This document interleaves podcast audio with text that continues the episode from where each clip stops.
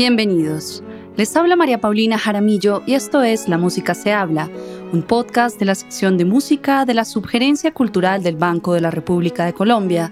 En el programa de hoy hablaremos con Rafael Rodríguez. Para nosotros es evidente que estamos ante un cambio generacional, que nuestro nivel ha subido y que la importancia del gremio de la flauta en Colombia es una cosa fáctica, no, es, no, no está en el imaginario nuestro, sino está ocurriendo. Rafael Rodríguez es uno de los flautistas más destacados en la escena musical colombiana. Sus actividades profesionales lo han llevado a actuar en salas de Colombia, Panamá, Venezuela, Ecuador, Chile, Brasil, República Dominicana, España, Israel, Omán, Japón y Estados Unidos. Es miembro fundador del ensamble La Sociedad, agrupación con la que se ha presentado en espacios como el ciclo de música de cámara del Teatro Mayor, el Festival Internacional de Música de Cámara, las Jornadas de Música Contemporánea, el ciclo de conciertos de Virginia Tech University, la Casa do Núcleo Sao Paulo, entre otros. Ha sido invitado a participar en las grabaciones publicadas por la Biblioteca Luis Ángel Arango de las obras de los compositores Luis Fernando Rizo, Francisco Sumaque, Fabián Roa y Pedro Sarmiento, y es invitado frecuente del Festival Internacional de Música de Cartagena como miembro de la City of London Sinfonia. También es miembro del ensamble Guloya, agrupación con quien se presentó en la Mid-Atlantic Flute Convention en Estados Unidos, en el Festival Flautístico en República Dominicana y en el Festival Preludios en Brasil. Ha participado en la ópera multimedia Tres Mil Ríos del compositor portugués Víctor Gama y en el espectáculo Garras de Oro junto con el ensamble francés Le Balcon.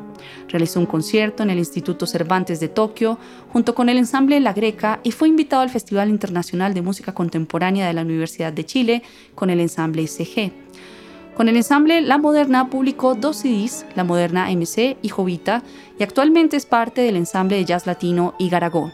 Fue flautista de la Orquesta Sinfónica Nacional de Colombia y de la Orquesta Filarmónica de Cundinamarca y es fundador y miembro del comité organizador del concurso internacional La Flauta Latinoamericana. Fue director de la carrera de estudios musicales de la Pontificia Universidad Javeriana y actualmente es profesor de flauta y de música de cámara de esa institución, al igual que profesor de la Cátedra de Flauta de la Universidad Central y la Universidad del Valle. En el programa de hoy hablaremos con Rafael Rodríguez acerca de sus perspectivas frente a la interpretación del repertorio contemporáneo para flauta, el papel que cumple la interdisciplinariedad en las manifestaciones artísticas actuales y sus esfuerzos en el campo de la educación musical. ¿Por qué decidiste estudiar flauta? ¿Qué particularidades tiene este instrumento que te llamaron la atención? Como casi todos los músicos que empezamos muy niños, ¿sabes? Eh, pero no tenía instrumento. Bueno, eh, en verdad tocaba teclado, tocaba el guito de piano y tal, pero realmente pasaron muchos años sin escoger un instrumento como tal. Te hablo de, no sé, cinco años o, algo así. Y lo que me llamaba la atención era el estuche del instrumento. Es una cosa que yo no se la he escuchado a nadie, pero te tengo que ser honesto. Me parecía como que era como tan práctico, que se veía como tan bonito el estuche. Y, y, la verdad, bueno, es una anécdota un poquito rara, pero e, eso de alguna forma me, me atraía mucho. Y bueno, luego ya empecé a, a ir a los ensayos de, de, de, la orquesta en ese momento del conservatorio, que estaba en el programa de, como juvenil, programa de niños del conservatorio. Y empecé a ir a, a la orquesta a escuchar a los flautistas que en ese momento estaban y bueno, ya ahí la, la cosa ya fue más empática. Fuiste el flautista de varias orquestas a nivel nacional e internacional, interpretando repertorio clásico, pero también cuentas con una amplia experiencia en la música popular y el jazz. ¿Cómo has manejado ese diálogo entre la academia y la música clásica y el mundo no académico a través de los años? Realmente para mí ha sido muy, muy importante estos dos mundos. Eh, y estos dos mundos los tengo desde niño. Eh, desde muy jovencito empecé a formar pequeños grupos de música popular, ¿sabes? Eh, como de salsa y, y, este tipo de música. Y bueno, de hecho mis primeras audiciones ya serias, como en esa búsqueda de música, de investigar, fueron precisamente por, por este lado latino que después me llevó al jazz. Eh, y quizás después de eso encuentro la música académica o la música clásica, ¿no? Siempre han estado presentes, siempre tengo un proyecto eh, académico, clásico por un lado, y una bandita de jazz o un grupo de latín o algo por el otro. Los necesito ambos para, mí, para vivir, ¿sabes? Me, me ofrecen un montón de, de, experiencias diferentes y pues mi vida es eso, siempre esos dos mundos, uno al lado del otro.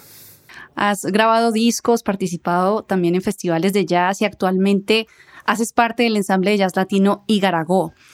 ¿Qué le agrega esta experiencia de música popular y jazz a tu desarrollo como intérprete de música contemporánea? ¿Existe como esa correlación entre lo que estás haciendo con el jazz y lo que haces con la música contemporánea? ¿Hay puntos en común? Todos los puntos en común, María Paulina, todos absolutamente. Y si yo pudiera, yo, yo siempre tengo, sabes, esta idea de que si, yo no tengo hijos, pero si tuviera, sin duda lo primero que le pongo al niño antes de un piano es le pongo una conga para que coja el ritmo. Y ese, ese para mí es el, el, el, principal quizás elemento que me da la música popular, el ritmo. Esa fascinación por el ritmo, sabes, producto de tocar tantos años con músicos increíbles que tienen una comprensión superior eh, del ritmo, siempre encontrado, pero fascinante, y siempre he tratado, sabes, de ponerme ese reto para poder tocar con este tipo de personas que tienen muy elaborado el sentido rítmico, y, a veces tú te das cuenta cuando estás un poquito en el gremio eh, clásico, sinfónico, como lo quieras, que a veces no, no, le, no valoramos tanto este asunto de la precisión rítmica. Y luego, por el otro lado, viene la parte de la improvisación, que es otro mundo donde te pone el, cerebro a 10.000 revoluciones y te pone en un estado de musicalidad superior, que es muy único de ese, de ese oficio de improvisar, ¿no? Quizás son las dos cosas que más destaco que me brinda la música popular y ambas las puedo llevar a este mundo académico en el que también existo. Me pregunto si estas habilidades que tuviste en la música académica y como todo este conocimiento con las orquestas y la música clásica también impacta de alguna manera la música popular, de qué manera eh, le agrega ese conocimiento a tu desarrollo como intérprete de música popular. Claro, también funciona en ese sentido, sin duda. Uh, mira, yo te puedo eh, contar que cuando estaba estudiando mi pregrado en la, en la Javeriana, ya hace algunos añitos, eh, teníamos una clase que todavía existe, de hecho, eh, que es la clase de literatura, donde se ven pues todas las cosas de análisis, ¿sabes? Eh, se, se, sientan las bases eh, para pues la formación de todos nosotros los músicos. Mm, teníamos un compañero, guitarrista en ese entonces, con el cual teníamos proyectos de música popular. No había combustible mayor que ir a, a, a las clases de, de literatura, en, específicamente eh, romanticismo. Después de noches de análisis de sinfonías de Brahms, de, eh, mira, era un, una fascinación por lo que ocurría con la armonía y yo le debo mucho a, a, a esta formación, ¿sabes?, eh, académica eh, toda esa parte analítica, la forma en que enseño hoy en día tiene que ver mucho con el análisis, con la comprensión, con que sepas exactamente qué estás haciendo. Y cuando vamos al plano de, de la música popular, por supuesto todas estas herramientas las aplicas. Yo en, medio del, del, o una parte de lo que hago en música popular es escribir, componer y arreglar, como te imaginarás, pues todas las herramientas que puedes desarrollar en tu formación académica las vas a usar sí o sí. Bueno, en tu trabajo con música contemporánea has sido invitado a participar en la grabación de varios CDs publicados por la Biblioteca Luis Ángel Arango, dedicados a las obras de varios compositores de música contemporánea, como Luis Fernando Rizo, Francisco Sumaqué, Fabián Roa, Pedro Sarmiento. ¿A qué suena Colombia hoy en día? ¿Cómo percibes las nuevas propuestas que se están cosechando en este medio? Qué chévere que me hagas esa pregunta, porque para mí es una de las cosas que me enorgullece más pues de mi trayectoria, haber podido participar en estos proyectos del banco, eh, con estos cuatro discos que mencionas, y claro, te dan un espectro de lo que hay, porque sabes, tenemos por un lado al maestro Sumaquet, tan importante y con una trayectoria enorme, tocar eh, su obra, tocar sus piezas para flauta sola, que, que son una maravilla, y luego tocar gente eh, joven en, en, el otro lado, ¿sabes? Como Fabián, Fabián Roa, y, y también tocar la música de Pedro Sarmiento y, y, el disco también de Luis Fernando, que fue el, mi segundo disco que hice con, con la Luis Ángel y que eh, desafortunadamente pues Luis Fernando falleció, ¿no? Toda música tan diferente, Paulina, no te imaginas. Es, uh, fue una experiencia eh, realmente muy bonita claro, muy, muy, muy exigente porque el, el, nivel de preparación para afrontar un proyecto de estos es alto. Los colegas con los que tocas es un placer porque eh, siempre te llevan a los mejores colegas que te imagines. Y claro, te da una perspectiva de, de lo que se hace en términos de composición.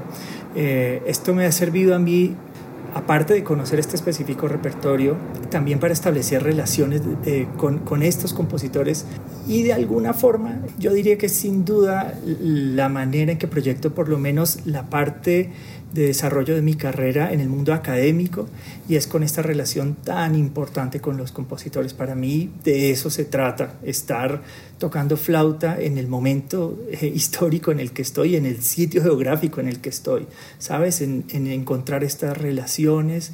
He tocado música de muchísimos compositores y lo disfruto como no te imaginas. Trato de mantener mi cabeza y mi corazón lo más abierto, lo menos eh, afectado, ¿sabes? Por ideas preconcebidas o, lo que sea, sino trato de aprender de cada relación de trabajo que tengo con los compositores y yo creo que esto ha llevado mi carrera por unos caminos muy bonitos y, y, un ejemplo de, de esto son estos cuatro discos que logramos hacer con el banco. ¿Qué habilidades o perspectivas debe tener un intérprete para abordar el repertorio contemporáneo, dada pues tu experiencia en este campo?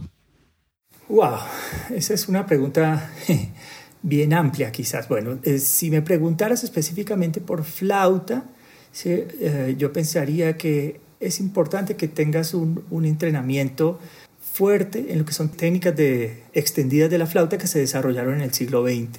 Es un punto en común casi, casi que con todos los compositores. Entonces tienes que poder navegar bien en, la forma en que se escribe, en la notación eh, eh, pues moderna, ¿cierto? Eh, luego, en, en, términos quizás de actitud, hay que ser curioso, pensaría yo, tener esa necesidad quizás de, bueno, cuando se puede conversar con el compositor, tratar de sacar de las conversaciones las ideas que está buscando, qué tipo de sonido se imagina en su cabeza, eh, yo creo que eso es, eso, es, eso es fundamental. Y cuando no tienes la oportunidad de trabajar con compositores, no sé, porque están en otro sitio o porque murieron o por la razón que sea, esa labor de, de investigador, ¿sabes?, de la música, es importante conservarla, eh, porque te tienes que hacer preguntas con relación a lo que estás tocando. ¿Cómo sería? ¿Qué quiero sonar? ¿Cuál es el espíritu de esto que, a, a lo que me estoy enfrentando, ¿no? Cada vez más tenemos hoy por hoy cientos de obras para flauta sola que provienen de todas partes del mundo y las posibilidades expresivas de la flauta se han disparado utilizando una gran cantidad de técnicas extendidas y un montón de estrategias y herramientas nuevas que, que muchos compositores están usando. ¿Cómo has vivido ese proceso de redescubrimiento del instrumento a lo largo de los años ¿Cómo se ha transformado, digamos, esa noción de lo que significa interpretar la flauta? Cuando yo empecé a estudiar flauta, de alguna forma era algo medianamente novedoso, no era, no era absolutamente novedoso, pero eh, es decir, ya se venía pues hablando y trabajando sobre las técnicas extendidas y esta forma de tocar la flauta, pero, pero sí te puedo decir que tenía algo de novedad recibir la visita de flautistas que venían quizás de otras escuelas donde nos hablaban, bueno, hay estas posibilidades en la flauta, estos efectos se hacen así y no era como tan común como hoy en día, ¿sabes? Hoy recibo algún chico de primer semestre y de una lo recibo con, con efectos, lo recibo con técnicas extendidas, eh, incluso cuando tengo alumnos jovencitos, 14, 13 años, que ya están haciendo música contemporánea, que están compitiendo con música contemporánea, ¿me entiendes? Porque hay que quitarle un poquito el, el misterio. Como te decía, en su momento medianamente novedoso, me ha permitido ver lo que ha pasado pues en estos, en estos años que llevo de carrera.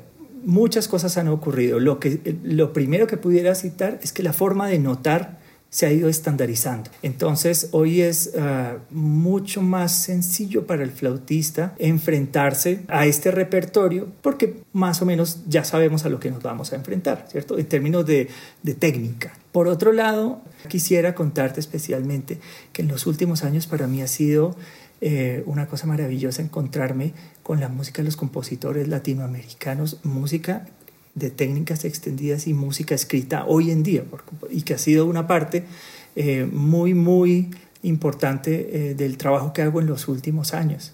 Entonces, bueno, pues no sé, este trasegar en, este tipo de música me ha permitido descubrir una cantidad de, de, música increíble, valiosa, y hoy creo que es una cosa muy normal para los flautistas enfrentarse a este repertorio. Los chicos que están iniciando sus carreras saben que pueden tener un estatus profesional sin conocer esta forma de tocar la flauta. No es nada quizás misterioso como pudiera ser hace tres décadas atrás o cuatro, ¿no? Tocando justo lo que mencionas de los compositores latinoamericanos, ¿encuentras algunos puntos en común entre las obras de compositores latinoamericanos comparado con las obras del resto del mundo? Precisamente uno de los eh, últimos proyectos eh, más recientes en mi vida es el concurso internacional La Flauta Latinoamericana que hacemos con varios colegas eh, profesores de flauta aquí en Colombia. Y básicamente toda la esencia de este concurso es programar en el repertorio del concurso obras solamente de compositores latinoamericanos. Claro, el concurso es dirigido a cualquier flautista del mundo que se quiera presentar. Y de hecho hemos tenido gente de Europa, gente de Norteamérica y bueno, por supuesto todos los países de Latinoamérica. Como la idea de esto es, es la música de compositores latinoamericanos, nos ha llevado a una tarea de investigación pero increíble, que no la cambio por, por nada, María Paulina. Entrar en contacto con los flautistas referentes de cada uno de nuestros países de Latinoamérica y a través de ellos entablar estos diálogos y conversaciones con los compositores es una cosa maravillosa. Y claro, como estamos en, en la labor de, de, organizar el concurso, pero también yo presento a mis estudiantes a este concurso, entonces claro, me toca estudiar la música, me toca estudiar las obras y estudiándolas te das cuenta de que la música latinoamericana tiene una riqueza pero sensacional. Y en, y en uno de, de nuestros eventos, ¿sabes? Donde discutíamos con compositores, precisamente analizábamos eso, que nuestra música está absolutamente mezclada con la tradición europea, hoy en día quizás con tradiciones de música asiática, ¿sí? con sonidos de, de, por ejemplo, no sé, Sakuhashi, no te imaginas la cantidad de compositores que tienen ese tipo de sonoridades en su cabeza, que luego la llevan a, la escritura de la flauta. Entonces se producen una cantidad de, de zancochos. de mezclas, pero tan interesantes. Y ese, ese es el, esa es la naturaleza de nuestra música latinoamericana. Si tú te das cuenta, desde Piazzolla ya, por poner un ejemplo de los más conocidos, desde Piazzolla ya tenemos jazz, tenemos música académica, tenemos tango y todo eso mezclado. Y esa es la realidad de todos nuestros compositores latinoamericanos. No vieras las maravillas de música que descubrimos aquí en este proyecto, donde puedes descubrir, ah, esto es sonoridad francesa de principio de siglo, ah, esto acá hay unas cositas de jazz, hay cosas de hip hop. Recuerdo una obra del año pasado de un compositor, ah, si no estoy mal, puertorriqueño, un señor ya mayor, ¿sabes? Que ah, hablaba de eso, de la influencia neoyorquina del hip hop y cómo eso lo pones en el beatbox de la flauta. No, eso es una cosa maravillosa. Así que te cuento que esto ha sido un, regalo de descubrir toda esta música y dedicar los últimos años eh, a este proyecto. En una charla justamente hablando de, este repertorio para flauta sola y lo que has encontrado, mencionaste que mm, mucho del repertorio para flauta latinoamericano todavía no se conoce. ¿A qué se debe esto y cómo se le puede dar más visibilidad al repertorio? Yo creo que el problema está por varios lados y creo que proyectos como, como el concurso internacional en el que estamos, la flauta latinoamericana, trata de empezar a resolver de a poco estos problemas. El primer problema es editorial. La mayoría de las composiciones de, pues, de nuestros grandes nombres son muy difíciles de que se publiquen y cuando se publican son muy difíciles de acceder. Ah, tenemos editoriales que son, por ejemplo, muy celosas con el hecho, por ejemplo, de, ofrecer un producto online. Mm, yo pienso ahorita, hace poco tengo un, una estudiante mía que está trabajando en una adaptación de uno de los tríos de Brahms, piano trío para flauta, y facilísimo, Enle te ofrece una edición digital bellísima y tú solo tienes que hacer clic y pagar. ¿Sí? A veces nuestras editoriales latinoamericanas son increíblemente celosas. Bueno, sus razones tendrán, por supuesto, pero, pero hacen muy difícil acceder a la música. Yo recuerdo que nosotros asignamos una obra de Mario Lavista, el, el, el famosísimo compositor mexicano. No te imaginas lo complejo que era adquirirla para los concursantes. Claro, entonces la cantidad que la toca pues es, es ínfima. Nosotros hemos encontrado un poquito de solución y es que como muchas de las obras no están publicadas, claro, obviamente con la autorización de los compositores, las hemos compartido por tiempo limitado con, pues, con los concursantes y en general con el, con el mundo flautístico eh, que esté interesado en este repertorio. Pero entonces ese es sin duda uno de los grandes problemas, el, la cosa de la publicación, de las editoriales. ¿no?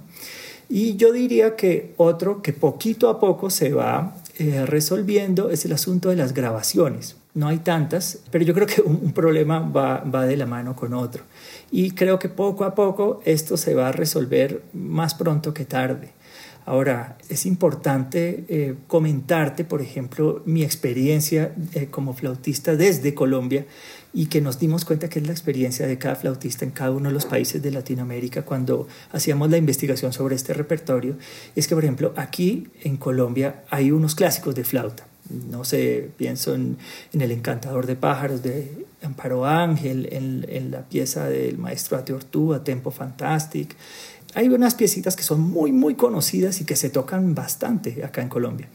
Pero fíjate que fuera de Colombia, ni idea. La gente no tiene ni idea. ¿sí? Y si tú te mm, pones a ver país por país, pasa lo mismo. ¿sí? Entonces, claro, esta experiencia ha sido, wow, ¿cómo es que yo no sabía de este clásico de la música, no sé, puertorriqueña, cubana? Dios mío, no te imaginas lo que hay en Cuba.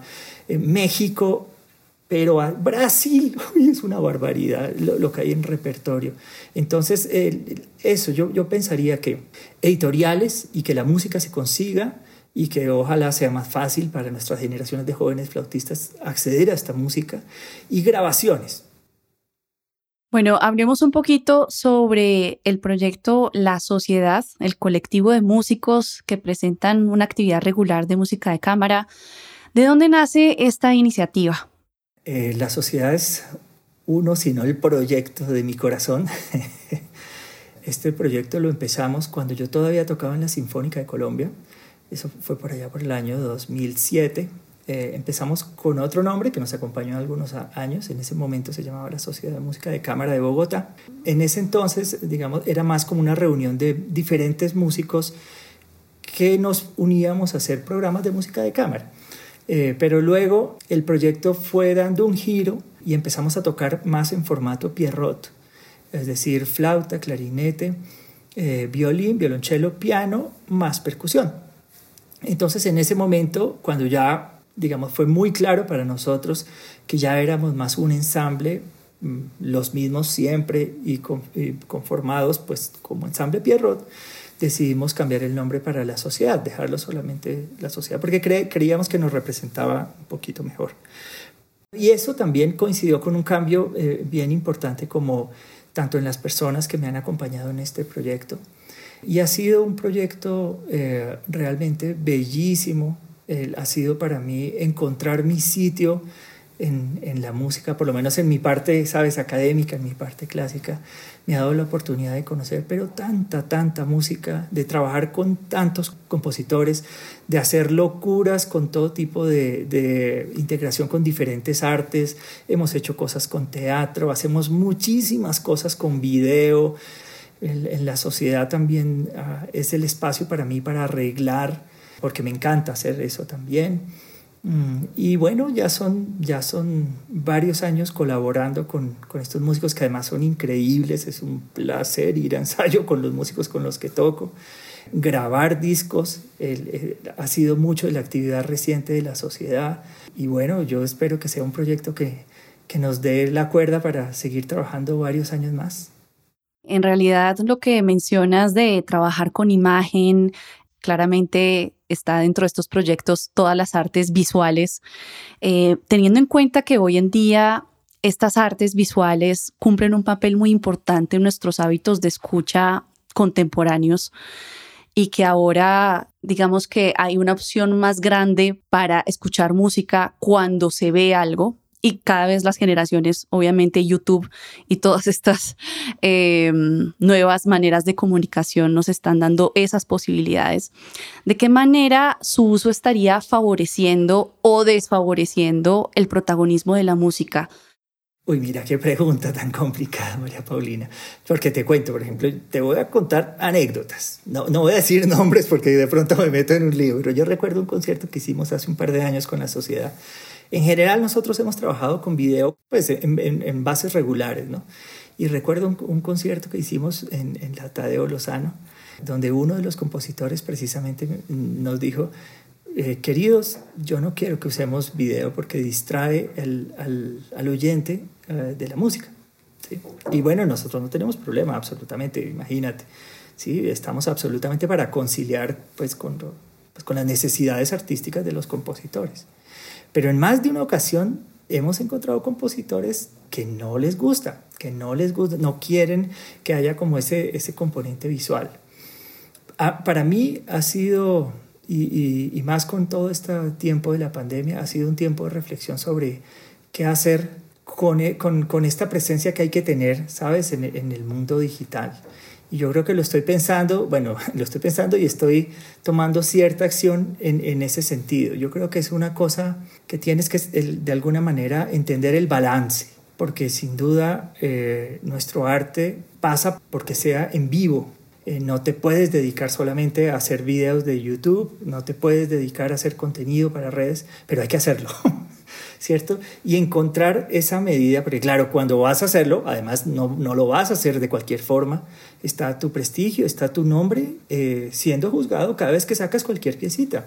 Yo, yo, sé que hoy en día incluso hay mucha gente que, es un poco más tranquila, que, sabes, hacen un ensayito y bueno, vamos a ponerlo, eh, a subirlo a las redes. Ay, Dios mío, yo entro en pánico cuando, cuando si, si algo no satisface mi, eh, mi neura de productor en, la oreja, no lo pongo, no lo subo. Entonces eso hace que cada cosa que subo, pues me cuesta mucho trabajo hacerlo. Yo creo que negarse a que hay nuevas cosas y nuevas maneras de comunicarse, pues no tiene sentido. Hay que abrazarlas. Pero sí hay que encontrar un balance entre un mundo y el otro, si no es complicado. Quisiera saber cuál es el criterio para elegir las obras que va a interpretar la sociedad. Esa línea de programación ha respondido a diferentes circunstancias. Primero, hay un hecho real y es que nos buscan muchos compositores y muchos compositores muy chéveres, amigos, gente que uno sabe que es increíblemente valiosa y que es un honor para nosotros que nos busquen. Entonces, eh, claro, bueno, ahí ya te facilita, no, no tienes que estar buscando repertorio, sino te van a buscar y te van a proponer, muchachos, hagamos este proyecto, grabemos esto, hagamos estos conciertos. Eso ha, sido muy fuerte en, la existencia reciente de la sociedad.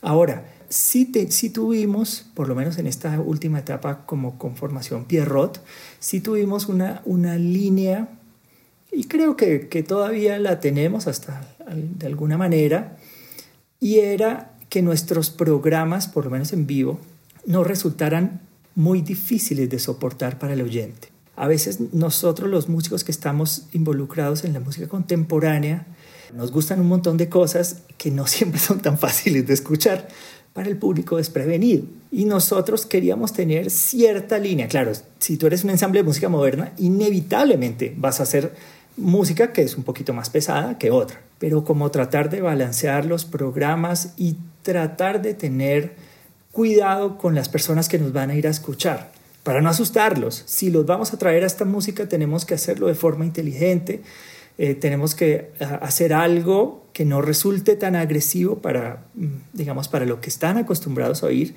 y luego cuando los tengamos de nuestro lado, quizás proponerles algo un poquito más retador. Para terminar, Rafael, quisiera preguntarte, sobre la educación musical, porque sé que es otra parte inmensa de tu vida. Quisiera saber a qué aspira un currículo de flauta hoy comparado con el que aspiraría un currículo de flauta 30 años atrás. Yo te puedo decir que hemos experimentado un crecimiento como gremio flautístico increíble en los últimos, no sé, 30, 40 años. Estamos en un momento muy, muy bonito, donde nosotros vemos muchos de nuestros estudiantes, te hablo de los, de los estudiantes, de los profesores mm, que, que lideran la, pues el movimiento flautístico en Colombia, muchos de nuestros, de nuestros estudiantes en las mejores escuelas, eh, tanto en Europa como en Estados Unidos, participando en los concursos más importantes. Te cuento, por ejemplo, en, en, en mi generación era absolutamente imposible pensar que un flautista colombiano, no sé, saliera a concursar. Ya, sí, concursar, con eso te lo digo. En mi vida como docente he tenido alumnos míos en el, en el concurso internacional de flauta de Kobe, que es quizás el concurso más complicado o uno de los tres más complicados de flauta que hay en el mundo. Y lograr eso, eh, y bueno, así, de esta forma como como he trabajado, hay varios colegas acá que también tienen a sus estudiantes ganando premios, haciendo concursos, tocando en orquestas, eh, eh, estudiando con, en grandes conservatorios, ¿sabes?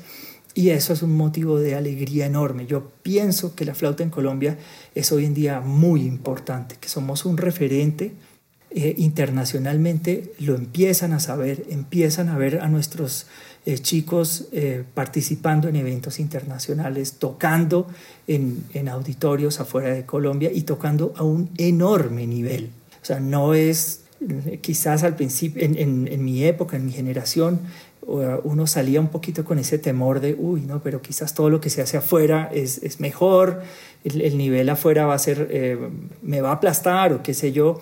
Claro, cuando uno se iba se daba uno cuenta que eso no era tal, pero hoy en día nuestros chicos ya salen con otra confianza, salen sabiendo competir, saben, eh, sabiendo audicionar, salen con un montón de experiencias eh, de un chico de pregrado ya ha tenido clases en Colombia y afuera con un montón de flautistas.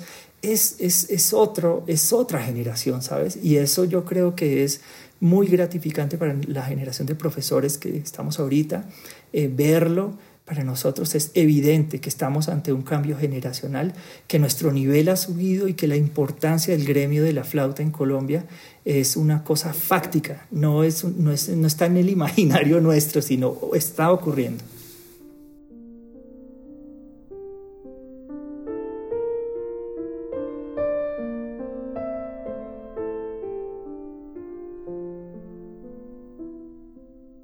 La actividad cultural del Banco de la República está en la página web www.banrepcultural.org. Síganos en Facebook como Sala de Conciertos Luis Ángel Arango y en Instagram, Twitter y YouTube como Banrep Cultural.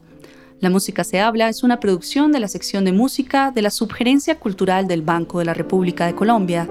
La música de este podcast es parte del trío Opus 32 de la compositora colombiana Amparo Ángel interpretado por el Swiss Piano Trio, grabación que hace parte del disco Compositores de Nuestro Tiempo Volumen 2, editado y publicado por el Banco de la República.